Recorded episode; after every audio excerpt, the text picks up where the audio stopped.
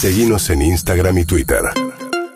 Arroba Urbana Play FM. Muy bien, 8 y 21 de esta mañana, en la que se cumplen, como decíamos, 70 años de la muerte de Eva Perón.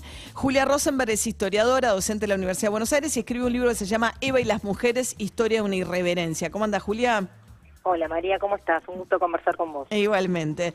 A ver, ¿por qué es una figura, digamos, que despierta tanta pasión la de Eva Perón? Empe- Ayer cuando fuimos a ver la presentación del primer capítulo de Santa Vita, decía la gente de Disney, claro, la- fue representada por este, Madonna. Eh, bueno, tuvo además aquel musical en Broadway, ¿no? Este, y es una de las figuras mujeres, quizás, no sé, eh, eh, pienso en Frida Kahlo, digo, de estas mujeres que... que- Emblemáticas. emblemáticas que viajan más allá de sus países, ¿no?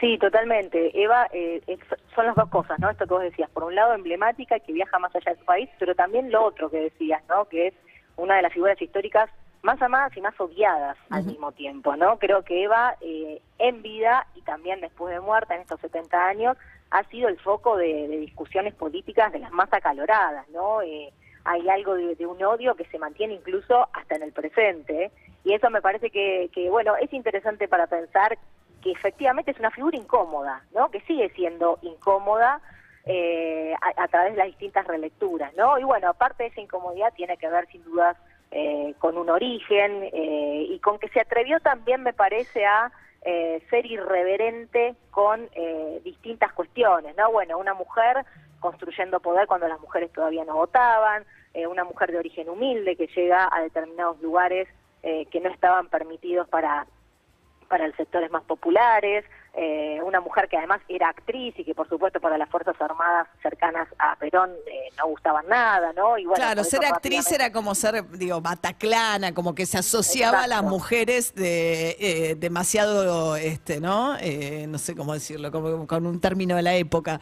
Eh, Sí, directamente prostituta se le decía, ¿no? Eh, era Claro, como se asociaba lo artístico, ¿no? A la prostitución, totalmente, sí. Y la idea, ¿qué? Una plebeya más, ¿no? No reconocida por su padre.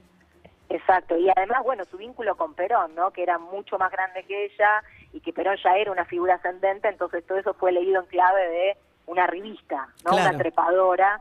eh, y, y eso se mantiene, ¿no? De alguna manera, esa primera lectura de Eva se fue reconstruyendo a lo largo del tiempo, ¿no? Los discursos del antiperonismo, del antievitismo, retomaron mucho de esa idea, ¿no? Lo interesante ahí, María, me parece, es que lo que se ha discutido poco sobre Eva es sobre sus políticas en sí, ¿no? Que, que todo el imaginario alrededor del cual se discute y se la piensa y demás siempre tiene que ver con estas otras facetas más superficiales, si se quiere, o más de un recorrido de vida, pero su obra política en sí ha quedado más de lado, ¿no? De las Sí. grandes discusiones. Ahora, ella, de- de- entiendo que en clave de, de- la historia de la, de la participación política de las mujeres eh, es, es fundamental como, como, como, como ejemplo, pero si uno lee sus discursos son súper retrógrados en términos de todo por Perón y a Perón y no, no, no tiene un componente feminista el discurso, por lo menos de Eva. Es más complejo el discurso de Eva, no, no, no es unilateral, ¿no? Es complejo el discurso de Eva, por supuesto, hay que ubicarlo dentro de un clima de época, a mediados del siglo XX, eh, la mujer es madre y ama de casa, ¿no? Pa- Para, para, para el- gran parte de la opinión pública, y por supuesto, Eva forma parte de eso. Ahora bien, en sus discursos, hasta incluso diría en la propia razón de mi vida, hay muchos elementos donde Eva rompe con esa idea tradicional de la mujer. Por ejemplo, en La razón de mi vida, en un capítulo se llega a proponer que las tareas que las mujeres hacen en el hogar tienen que ser tareas remuneradas, ¿no? Algo que estamos empezando a discutir hoy, 70 años después. Quiero decir, lo que me parece respecto de Eva Perón y su pensamiento respecto de las mujeres es más complejo que simplemente ponerle la etiqueta conservadora feminista. ¿no? Sino que es eh, efectivamente un- eh, una Sí. Que toma de su clima de época conservador y tradicional, pero que también tiene enormes rupturas con Claro. eso, ¿no? Sí, hay que verlo, hay que leerlo en su en su momento. Ahora, toda la cosa del odio de clase, digamos que esta idea de que Eva era básicamente una resentida, ¿no? Como para decirlo. Sí. Eh, y entonces que tenía un resentimiento de clase gigantesco y que eso la volvía a alguien, digamos, bastante irracional. Esta Eva.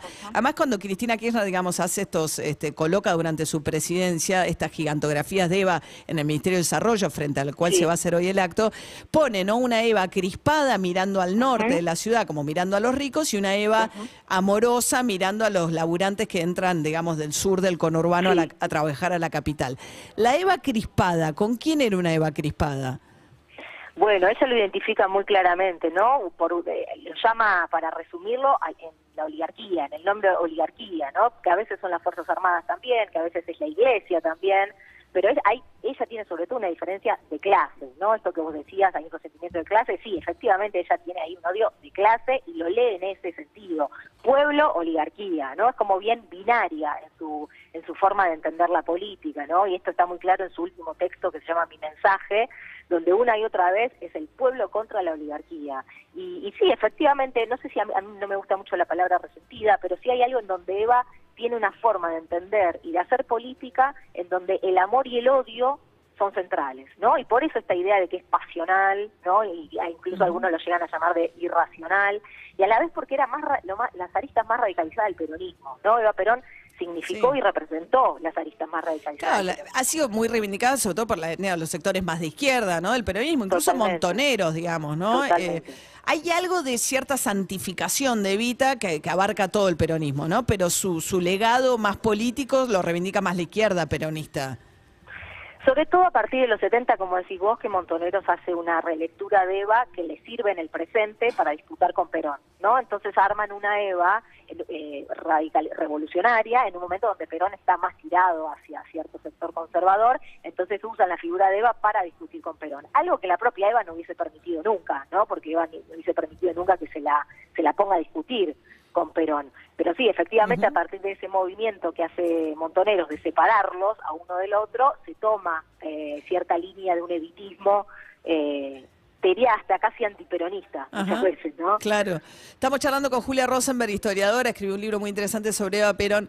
A ver, ¿cuánto había de, de, de esta cosa de, digamos, la- la- el, el trabajo de desarrollo social venía de las damas de caridad, ¿no? De alguna manera, y Eva lo transforma con la fundación en algo mucho más, no sé, activo. Ahora, ¿cuánto personalismo, digamos, lo- los textos de la época, ¿Cuánto de esa entrega de ayuda social o de la primera bicicleta o Eva respondiendo las cartas personalmente tenía una impronta súper, no sé, populista, personalista?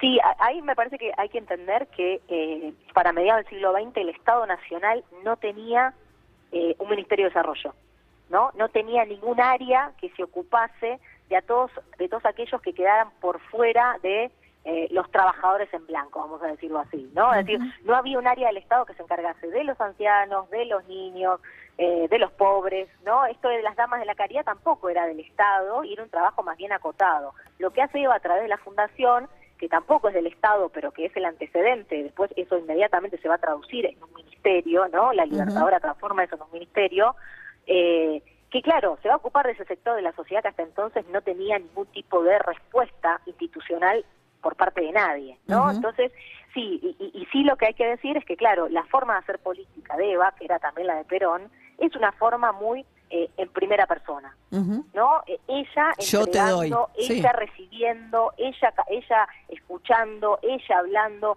en un contacto directo con las personas. ¿no? Como- Esto va a ser muy criticado, pero que a la vez tenía una impronta eh, de humanizar la política. Mucha empatía, claro, por supuesto. Exacto, Un carisma arrollador. Ahora, Julia, te hago una última pregunta. Sí. Eh, hoy va a ser la marcha a las antorchas frente al Ministerio de Desarrollo Social y está toda la historia ¿no? del famoso renunciamiento de cuando hay una mega marcha a la CGT para pedirle que ella sea la compañera de, a la- de, de fórmula de Perón en el Sí. segundo mandato de Perón. Y yo creo que es obra de Tomás Eloy Martínez, pero en su parte de, de ficción, cuando él lo que dice es que en ese balcón Perón la abraza y le dice, Eva, no podés aceptar porque tenés cáncer, estás enferma. Sí. Eh, ¿Por qué crees que ella no fue la vice de Perón? ¿Porque sabía que no le daba la salud? ¿Porque era objetada por los sectores más conservadores? ¿Por qué crees que no fue vice? Es una pregunta interesantísima y, es de esos momentos de la historia argentina que siempre van a quedar bajo cierta idea de enigma, ¿no? Que nunca vamos a poder revelar del todo qué fue lo que pasó ahí, ¿no? O sea, podemos tener hipótesis. Eh, sí, claro, a ver, una, una clave de lectura tiene que ser la siguiente, tiene, tenemos que entenderla del, del siguiente modo. Eva Perón había disputado poder como ninguna mujer en la historia argentina, ¿no? Disputa poder Sí. en estas elecciones del 51 que logra entrar 133 legisladoras mujeres al Congreso Nacional y a las legislaturas provinciales, todas militantes del Partido Comunista Femenino, las primeras legisladoras del país. pero es muy poco exitosa en su otra disputa política que da, que es su propia candidatura, candidatura que ella alimenta. Ella quería ser vicepresidenta, ¿no? Y esto es interesante pensarlo porque muchas veces se ha dicho como que, bueno, no, Eva no era ambiciosa o era Sí. tan buena que no, la, pero no la dejó. Exactamente, y me parece que te- tiene que ser leído también en clave de género, o sea, no hay país en el mundo en ese entonces que tenga una mujer Claro. eh, en la vicepresidencia, era muy osada Eva al, al plantear esto, pero además también creo que tiene que ser leído como una disputa hacia el interior del peronismo, de nuevo con lo que decíamos antes, Sí, claro. Eva representaba las aristas más radicalizadas del peronismo y fue también un freno que se le puso a eso. de Claro, alguna claro. manera. O sea, vos te inclinás más por creer que Perón no la dejó. sí, no, no sí. sé si tanto Perón, ¿eh? diría como... Bueno, como pero la decisión última fue de Perón, digamos, ¿no? Bueno, ella igual, quizás ya estaba muy enferma, no sabemos cuánto enferma, porque ella muere en el 52, hoy se cumplen 72 años, Exacto. 70 años, perdón, con 32 años o 33, Julia? 33, 33 33. años, bien. Eh, bueno, Julia Rosenberg es apasionante, me quedaría toda la mañana, pero y ni entramos en la historia del cadáver de Eva, que enseguida vamos a ir con un montón. un móvil a la recoleta con eso. Julia Rosenberg, historiadora, docente de la UBA. Gracias, Julia. Un abrazo grande. Hasta luego, 8 y 32 de la mañana. urbanaplayfm.com